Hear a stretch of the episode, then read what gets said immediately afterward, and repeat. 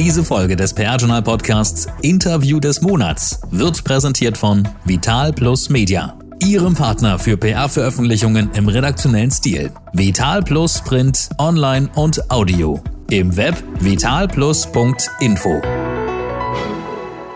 Und damit sage ich an dieser Stelle ein herzliches Hallo. Normalerweise ähm, übernimmt ja Thomas Dillmann, der Chefredakteur des PR-Journals, immer an dieser Stelle hier das Interview des Monats. Heute habe ich das Vergnügen. Mein Name ist Gerrit Zienicke und bei mir heute ist Robert Ardel zu Gast. Er ist der Geschäftsführer von Abco Worldwide. Gegründet wurde das Unternehmen 1984 in Washington, DC. Seit 2000 gibt es das Unternehmen auch in Berlin, in Frankfurt auch inzwischen vertreten. Heute gibt es über 60 Berater, die die Kunden beraten. 40 laufende Mandanten, also schon einiges, vor allen Dingen in den Bereichen Healthcare, Energy, Finanzdienstleistungen, Transport, Logistik. Zu den Kunden gehören ähm, Fachverbände, Regierungen und NGOs. So, jetzt habe ich sehr viel geredet. Jetzt sage ich erstmal nochmal Hallo, Robert Adelt. Vielen Dank, dass ich da sein darf. Hallo. Jetzt habe ich schon so viel erzählt, so ein bisschen drumherum, aber was genau machen Sie eigentlich bei ABCO? Ähm, wir konzentrieren uns auf drei Dinge. Das ist ähm, relativ einfach. Wir machen Corporate Communications, also klassische Unternehmenskommunikation. Der zweite Bereich, sicherlich das Herzstück Public Affairs, also politische Kommunikation. Und der dritte Bereich ist Krisenkommunikation. Und ich denke, das, was bei ABCO wichtig ist zu sagen, ist, dass wir diese drei Bereiche miteinander verschränkt sehen, keine wirkliche Unterscheidung sehen. Also nicht das eine Team sind die Politikberater, das andere Team sind die äh, PR-Leute, sondern wirklich als integrierte Kommunikation an dieser Stelle. Das Zweite ist, wir sind international ein unabhängiges Unternehmen äh, gegründet und dann organisch gewachsen aus Washington. Sie hatten das gesagt 1984 und seitdem organisch gewachsen und unsere Gründerin ist auch noch an Bord, Marjorie Krause. Insofern sind wir ein relativ großes Familienunternehmen. Sind Sie doch irgendwo anders? In Amerika, Deutschland? Ja, wir sind ähm, in Gesamteuropa, Brüssel, Paris, London. Dann sind wir natürlich in Südostasien, Asien, China, Indien, Japan. Also wirklich eine weltweite Agentur. Einmal im Laufe der Sonne sozusagen komplett vertreten mit Beratern und Beraterinnen. Ja. Und Inwieweit beraten Sie die denn? Was sind so Projekte? Was machen Sie genau? Naja, Corporate Communications ist ein großer Teil. Also das ganze Thema Reputationsmanagement, würde ich sagen, ist so das, was wir, unsere, wirklich unsere Stärke an dieser Stelle. Das zweite Bereich ist politische Kommunikation, also Themen für Unternehmen, Organisationen, Institutionen Relevanz zu verschaffen auf der politischen Bühne. Sowohl national als auch dann in internationalen Entitäten. Und weiß nicht, ob Sie sagen wollen, aber haben Sie vielleicht ein paar tolle Projekte, die Sie in letzter Zeit umgesetzt haben? Naja, wir, ich denke, wir hatten ja schon die, die Branchen erwähnt, zusätzlich auch noch Technologie ist ein ganz großes mhm. Thema für uns. Ähm, es ist, glaube ich, auch kein Geheimnis, dass wir seit äh, vielen Jahren beispielsweise für Facebook arbeiten als eines der Bereiche.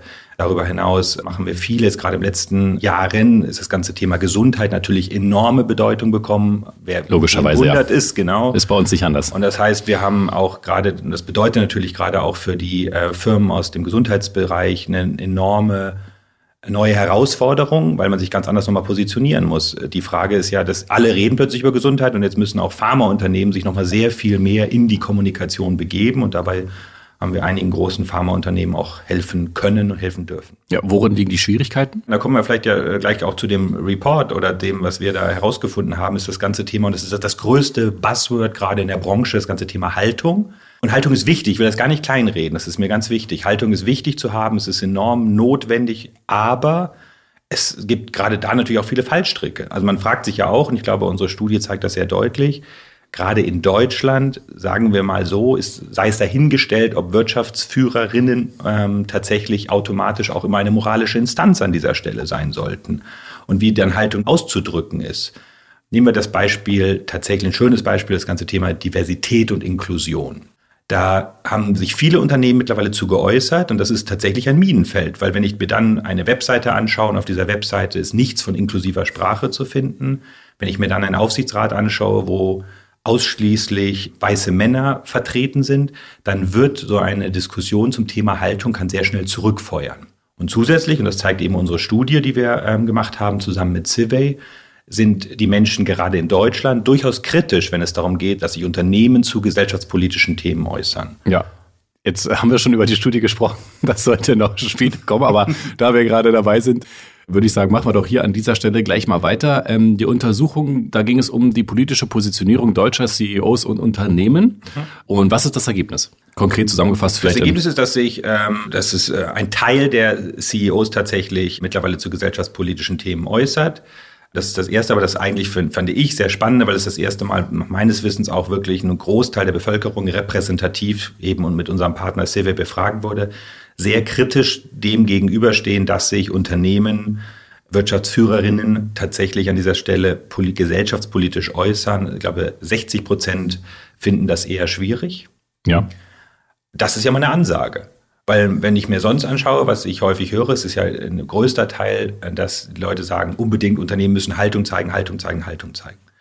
Unsere Studie zeigt, dass das zumindest mal hinterfragt werden kann, ob das immer der richtige Weg ist. Und wenn, und das wird jetzt wird's richtig spannend, wenn ich es tue, und ich halte das für absolut notwendig, dann muss man sich sehr genau anschauen, mit welchen Themen macht man das. Auch das haben wir gefragt. Und dabei sind vor allen Dingen eher wirtschaftsnahe Themen, also authentische Themen gefragt. Stichwort Digitalisierung, Wirtschaftspolitik, ökologisches Wirtschaften. Das sind Themen, für die sich gerade dann wiederum die jüngere Generation sehr wohl eine Positionierung von Unternehmen wünscht. Insofern würde ich sagen, zeigt unsere Studie sehr deutlich, dass das Thema Haltung notwendig und wichtig ist, aber nicht so nebenbei gemacht werden kann, wenn ich etwas flapsig formulieren darf, so ein netter Tweet pro Monat wird nicht reichen, um das Thema Nachhaltigkeit wirklich äh, glaubwürdig zu kommunizieren. Ja, 2500 Befragte waren es in der Umfrage. Das nochmal zum Thema Repräsentativität. Also es war wirklich sehr viele Menschen, die da befragt wurden. Wenn Sie sich noch ein Ergebnis aus dieser Studie heraussuchen dürften, welches wäre das? Das, was vielleicht dann weniger überraschend ist, nämlich dass die Jüngeren sehr viel mehr politische Haltung einfordern, wollen, sehen wollen, dafür auch interessiert sind. Da sehen wir tatsächlich, dass diese Zahlen automatisch hochgehen. Und da ist auch das, das Hauptthema, und das ist jetzt vielleicht auch weniger ähm, überraschend, aber ich finde es ja immer sehr schön, wenn man Daten hat, die auch das Bauchgefühl dann unterstützen, beziehungsweise dass man sich nicht nur auf das Bauchgefühl äh, hier verlässt und dass da die Themen Digitalisierung und Ökologie tatsächlich ganz weit oben sind. Aber auch, und das finde ich, ist eines der Themen, wenn wir über Haltung reden, die Frage nach der richtigen Wirtschaftspolitik. Ich glaube, da tun sich Unternehmen und sollten sich Unternehmen sehr viel mehr auch nochmal mit beschäftigen, anstatt so die typischen, ich nenne es mal, softeren Haltungsthemen ähm, an dieser Stelle zu setzen. Was sind softere Haltungsthemen? Naja, ich sehe schon einen Trend, dass das ganze Thema Diversität und Inklusion, das haben wir auch, wenn wir mhm. angeschaut, wo sich Unternehmen dazu äußern, dieses Thema sehr viel aufmachen. Ich halte es für ein ausgesprochen wichtiges Thema, keine Frage.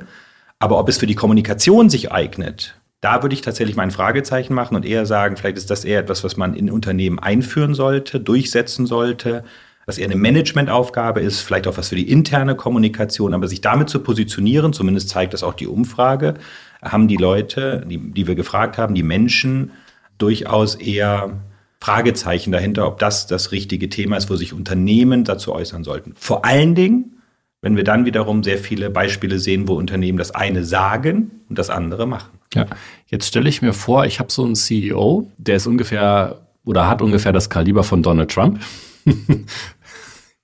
und jetzt äh, rennt er halt äh, alle fünf Minuten auf Twitter und tweetet irgendwas. Was machen Sie, damit er das äh, ordentlich macht? Da machen wir wahrscheinlich erstmal gar nichts, weil ich nicht direkt da rein sagen würde, vielleicht würde ich ihm sagen, schauen Sie mal die Studie an, ob Twitter wirklich der richtige Kanal mhm. dafür ist. Auch das ist ja eines der Ergebnisse, dass gerade auf LinkedIn mittlerweile, glaube ich, für Wirtschaftsführerinnen ähm, ein guter Kanal geworden ist, der extrem Zulauf hat, der gut funktioniert. Also ich würde schon mal den, die Kanalfrage ein bisschen stellen, ob es ja. das wirklich der richtige Moment ist. Ob man jemand wie Donald Trump tatsächlich noch helfen kann, kommunikativ, wage ich zu bezweifeln. Und auf der anderen Seite muss man sagen, dass er seine Zielgruppe extrem gut erreicht hat. Insofern wäre ich da vorsichtig, irgendwelche Ratschläge an dieser Stelle zu geben. Und wenn wir es ja gesehen haben, unsere Studie zeigt das, ob sich Menschen aus der Wirtschaft zu solchen politischen Themen äußern sollten, ist ja auch fraglich. Insofern ja. vielleicht äh, verkneife ich mir da einen Kommentar. Okay, aber wenn wir so in die Unternehmensrichtung äh, ja. gehen bei CEOs und Sie haben so einen schwierigen äh, CEO, wie machen Sie das? Das, das Entscheidendste ist, schwieriger nicht, das glaube ich gibt es gar nicht. Das Entscheidende mhm. ist, dass man äh, eine authentische Sprache an dieser Stelle findet. Also nichts hilft mehr, als wenn ich jetzt ein Team dahinter setze und wir wohlfeile Worte finden und dem Manager, der Managerin in den Mund legen, die aber ganz anders in der Realität klingt. Mhm. Das ist eins. Zwei ist es die Themenauswahl zu finden. Was sind denn wirklich Themen, für die dieses Unternehmen, die Organisation steht oder stehen möchte? und es dann eben auch zu verknüpfen. Und ich glaube, das ist wirklich das Entscheidendste mit echten, echtem Handeln, dass es eine Glaubwürdigkeit hat. Wenn wir jetzt mal etwas an den Haaren herbeigezogenes Beispiel machen wollten, aber ein mittelständischer Schraubenhersteller, der sich jetzt zum Thema Sicherheitspolitik in Osteuropa äußert, aktuell, ja. würde ich für äh, fragwürdig halten. Und egal wie gut es gemeint ist an dieser Stelle. Ja. Wie gehen Sie denn davor oder wie finden Sie denn die richtigen Themen in, für die Unternehmen? Das erste ist Datenrecherche. Also ich glaube, dass wir heutzutage niemanden mehr wirklich überzeugen können, wenn wir es nicht datengestützt sagen können. Das ist ein Thema, wo wir sehen, dass es A, noch die Notwendigkeit gibt, dass sich hier Akteure zu äußern. Das heißt, dass wir sogenannte Blankspots finden, wo wir sagen, das sind gute Positionierungsthemen. Und das zweite ist enorm viel mit dem mit dem Unternehmen ähm, und hängt enorm viel von dem Unternehmen ab. Wofür steht das Unternehmen? Was ist die Tradition? Wohin entwickelt es sich? Was sind die Themen, die dieses Unternehmen betrifft? Dann kann man solche Themenfelder, glaube ich, ganz gut identifizieren und dann auch wiederum eine authentische Kommunikation dabei unterstützen. Um auf das Beispiel vorne zu kommen, was würden Sie machen, wenn Sie einem CEO gegenüber sitzen, der alles schon so macht, selber, mhm. wie er mhm. möchte? Da muss man auch einfach sagen, wir können Empfehlungen geben. Aber wenn das nicht mitgetragen wird und authentisch rübergebracht wird, dann kann Kommunikationsberatung auch nur bis zu einem gewissen Punkt gehen an dieser Stelle. Ja, was ist das Wichtigste, also der wichtigste Punkt bei der Kommunikation von solchen Unternehmen? Authentizität, ohne Diskussion. Das heißt natürlich auch, eben, dass das Handeln des Unternehmens nicht im Widerspruch steht zu dem, was kommuniziert wird. Also wenn ich wiederholte das Thema Inklusion, Diversität und wenn ich dann ein Bild vom Aufsichtsrat habe mit 16 weißen Männern, hm. dann wird es ein bisschen unglaubwürdig, um es vorsichtig zu, auszudrücken. Ja, und was raten Sie denn den Unternehmen, solch, von solchen Themen generell die Finger zu lassen? Von solchen Themen kommunikativ sich ja. nach vorne zu gehen, die Finger zu lassen. So, natürlich, ja. Sondern dass, dass das Thema bitteschön unbedingt adressiert werden ja. muss, ohne jede Diskussion. Aber von der Kommunikation mich rauszustellen, weil ich glaube, ich kann einen schnellen. Gewinn damit machen äh, ja, da würde ich tatsächlich dann abraten. Ähm, ich würde auch nochmal schauen, was ist das Unternehmen, wofür steht das Unternehmen? Und wenn ich mir die Studie anschaue, glaube ich, Themen wie äh, Stichwort Digitalisierung und nicht einfach nur sagen, wir brauchen mehr Digitalisierung. Das haben wir, glaube ich, in Deutschland verstanden, sondern es geht vielmehr darum zu sagen, konkret, was kann das Unternehmen dazu beitragen, welche politischen Grundlagenbedarf ist dafür, damit dieser Beitrag geleistet werden kann und was tun wir schon und wie setzen wir uns hier ein. Und dann habe ich plötzlich eine Kommunikation, die A glaubwürdig ist, die B auch für die junge Generation und damit auch für die zukünftigen Mitarbeiterinnen und Mitarbeiter entscheidend ist und kann dann das, was ich hoffe, eine glaubwürdige, authentische, gute Kommunikation ähm, an dieser Stelle über das Thema Haltung auch wirklich äh, vertreten. Mal abgesehen vom Thema welche Punkte sind denn ausschlaggebend für die erfolgreiche Kommunikation? Also wie oft muss ich auf LinkedIn was posten, damit das funktioniert? Ja. Welche Plattform sollte ich bespielen, damit das funktioniert? Ähm, also sowas wie Frequenz und mhm. solche Themen. Ganz ehrlich, ich glaube, da so eine allgemeine Weltformel zu geben, das wäre schön, wenn ich die hätte, dann wäre das sehr einfach. Wir sagen hier die, die 444-Regel. Nein, das habe ich nicht. Ich glaube vielmehr, was wir von den Kanälen her allerdings sehen, ist tatsächlich, dass in der Studie sehr deutlich gezeigt hat, dass LinkedIn ein guter Kanal ist, wie ich schon gesagt habe. Spannend auch, dass wir eine Umfrage gesehen haben, wo informieren sich sowohl, also über alle Altersgruppen hinweg, aber auch sehr wohl die Jüngeren. Das fand ich bemerkenswert. Klassische Medien bei weitem nicht dort ausgedient haben, sondern immer noch eine enorme Glaubwürdigkeit an dieser Stelle haben. Das heißt, die klassische PR würde ich weiterhin ganz weit nach oben ranken, auch von dem, wo ich kommuniziere.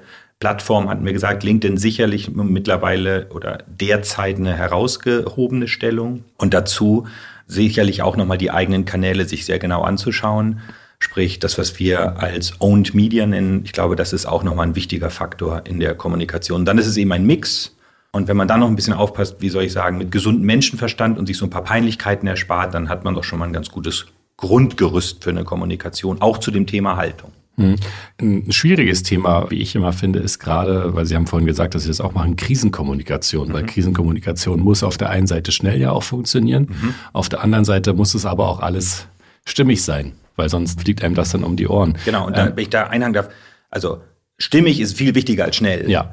Also das ist so der erste Punkt. Der, der, der schlimmste Fehler meines Erachtens bei Krisenkommunikation ist, es muss schnell, schnell sein und dann kommuniziert man und hat nicht mal drei, die ersten drei, vier Fakten zusammen. Mhm und das fängt man dann auch nie wieder ein. Das heißt, Stimmigkeit, absolut entscheidend, die ersten Basisfakten zusammen zu haben, bevor ich kommuniziere, absolut. Worauf sollte ich in dem Bereich sonst achten? wenn ich ganz ehrlich bin, würde ich erstmal vor der Krise mir anschauen, kann ich im Krisenfall überhaupt schnell genug Entscheidungen treffen, um gut zu kommunizieren? Oder anders gesprochen, wenn ich für eine äh, Presseerklärung zwei Wochen Abstimmung im Schnitt brauche, wird das in einem Krisenfall schwierig. Ja, das, das klingt so lustig, aber das ist die Realität ganz häufig. Ähm, bei großen Institutionen wird Kommunikation hat relativ lange Abstimmungswege. Mhm. Das heißt, erstmal muss ich bauen für den Krisenfall Organisationsstruktur, dass ich im Krisenfall diesen ähm, Approval-Prozess beschleunigen kann. Damit beginnt es erst einmal. Zweiter Fall ist, dass man sich ja nun, wir haben ja nun viele Krisen schon gesehen von vielen verschiedenen Unternehmen, dass man sich ein paar Szenarios mal anschaut, was denn theoretisch passieren könnte und dementsprechend auch schon mal so ein paar grundlegende Sachen vorbereitet. Und last but not least, äh, sicherlich kann ich dann auch noch mal mit Trainings sehr wohl eine Organisation darauf vorbereiten, für einen Krisenfall zu kommunizieren. Was ich mittlerweile überhaupt nicht mehr sehe und auch wirklich nicht daran glaube, sind große Krisenhandbücher.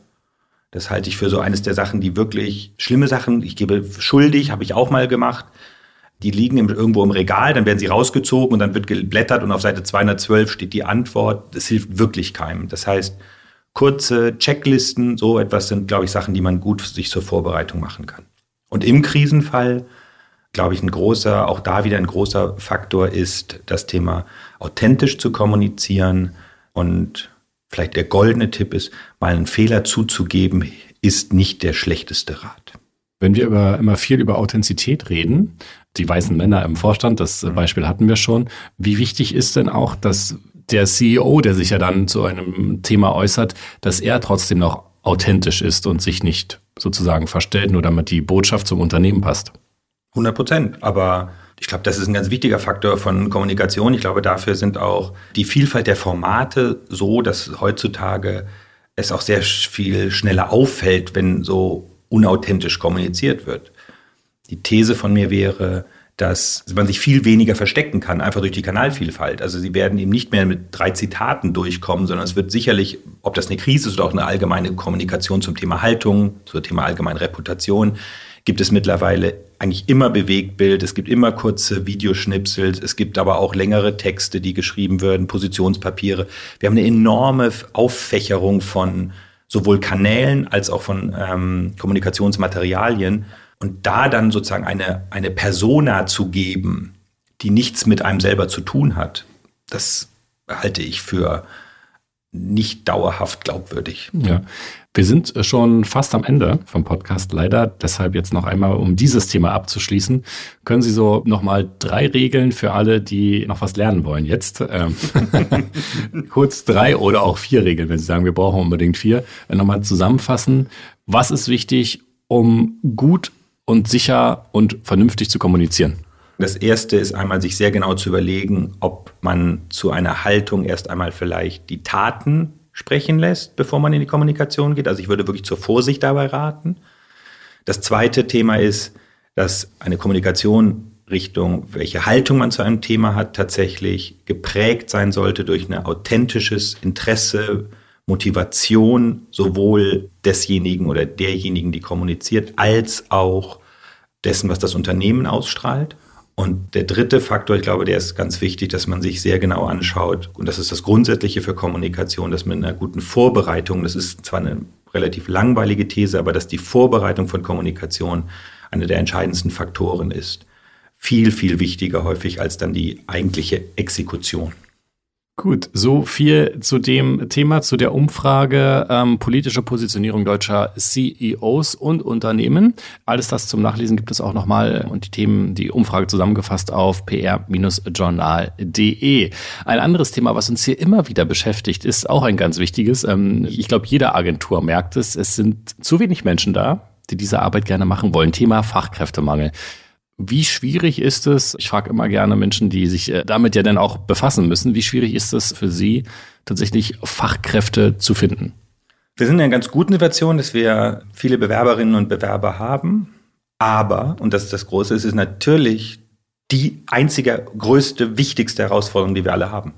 Ich habe ja kein Produkt. Also wir verkaufen Beratung, das heißt, es mhm. ist People's Business, all das stimmt. Also alle diese Binsenweisheiten sind 100% richtig und stimmen. So.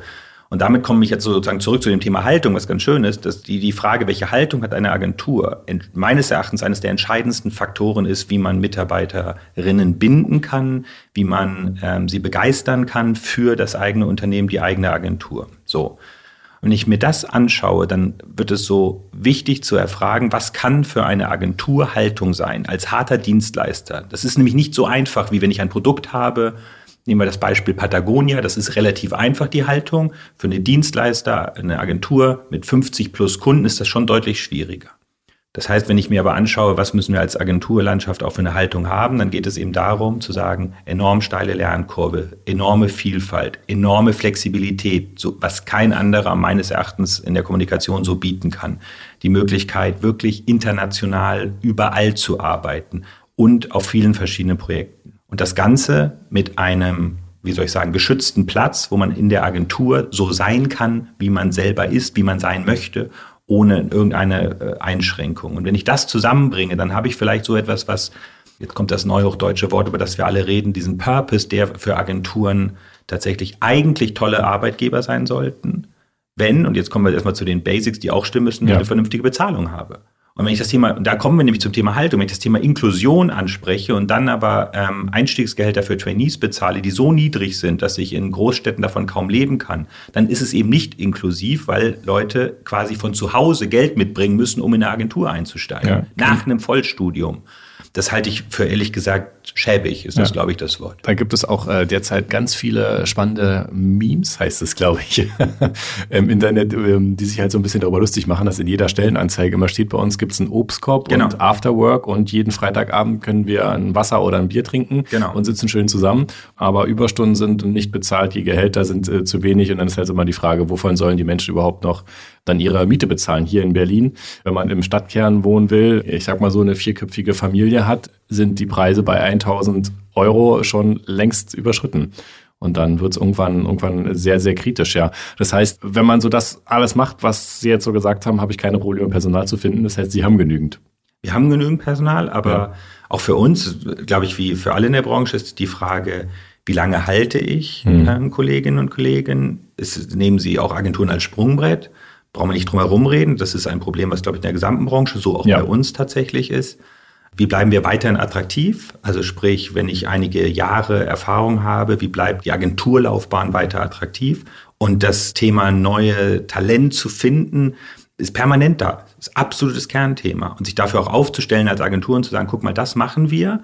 Das ist unsere Haltung, da, da ist das ja. Aber wie münzen wir das auch eben tatsächlich um in, in Taten? Und das ist genau der Punkt, der, der, der, der Obstkorb und die Tischtennisplatte wirklich nicht. Also wirklich nicht. Wenn ich das als Argument anbringe, da fange ja. ich immer schon so, wirklich? Der Obstkorb? So. Und ich denke, da muss man erstmal die, die, die Basics klarziehen, also vernünftiges Einstiegsgehalt.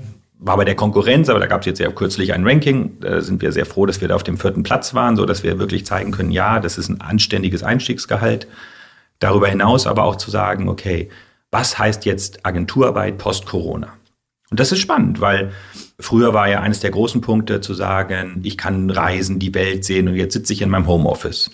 Was kommt davon zurück? Wie baue ich auch gerade, wenn bei uns internationales Team ein internationales Zusammengehörigkeitsgefühl? Vor Corona waren alle meine Leute permanent auch im Ausland, was natürlich auch spannend, was eines der, der Punkte war, glaube ich, die Leute an Abgo gereizt hat, dieses internationale Arbeiten.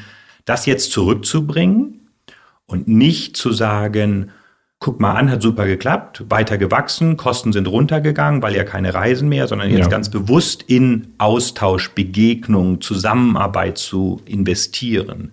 Das halte ich für ähm, jetzt sehr wichtig und das heißt nicht zurückzudrehen vor Corona, sondern ganz andere Wege zu finden, um zu sagen, so wollen wir zukünftig zusammenarbeiten. Wenn ich vielleicht ein Beispiel sagen darf, was ich sehr ja. schön fand, was ich gehört habe, von einem Unternehmen, wo wir überlegen, ob wir das jetzt auch machen, zu sagen, man kennt ja immer diese Ich bin nicht im Office automatischen Replies. Mhm. Ich glaube, man muss es umdrehen. Ich bin jetzt im Office, lieber Kunde. ich bin jetzt gerade nicht ansprechbar, weil ich mich jetzt mit meinen Kolleginnen wieder treffe und wir brauchen diese Zeit. Also es genau umzudrehen. Wenn ich zu Hause im Homeoffice sitze, dann kann ich gerne angerufen werden. Wenn ich im Office bin, brauche ich die Zeit zum Austausch, neue Ideen zu haben, Projekte zu entwickeln, nachzudenken oder auch einfach mal zu hören, wie es jemandem anders geht. Sehr spannende Einblicke. Vielen Dank, Robert Ardelt, ähm, er ist der Geschäftsführer, der CEO von Abco. Vielen, vielen Dank, hat mir Spaß gemacht. Diese Folge des PR-Journal Podcasts Interview des Monats wurde präsentiert von Vital Plus Media, Ihrem Partner für PR-Veröffentlichungen im redaktionellen Stil. Vital Plus Print, Online und Audio. Im Web vitalplus.info.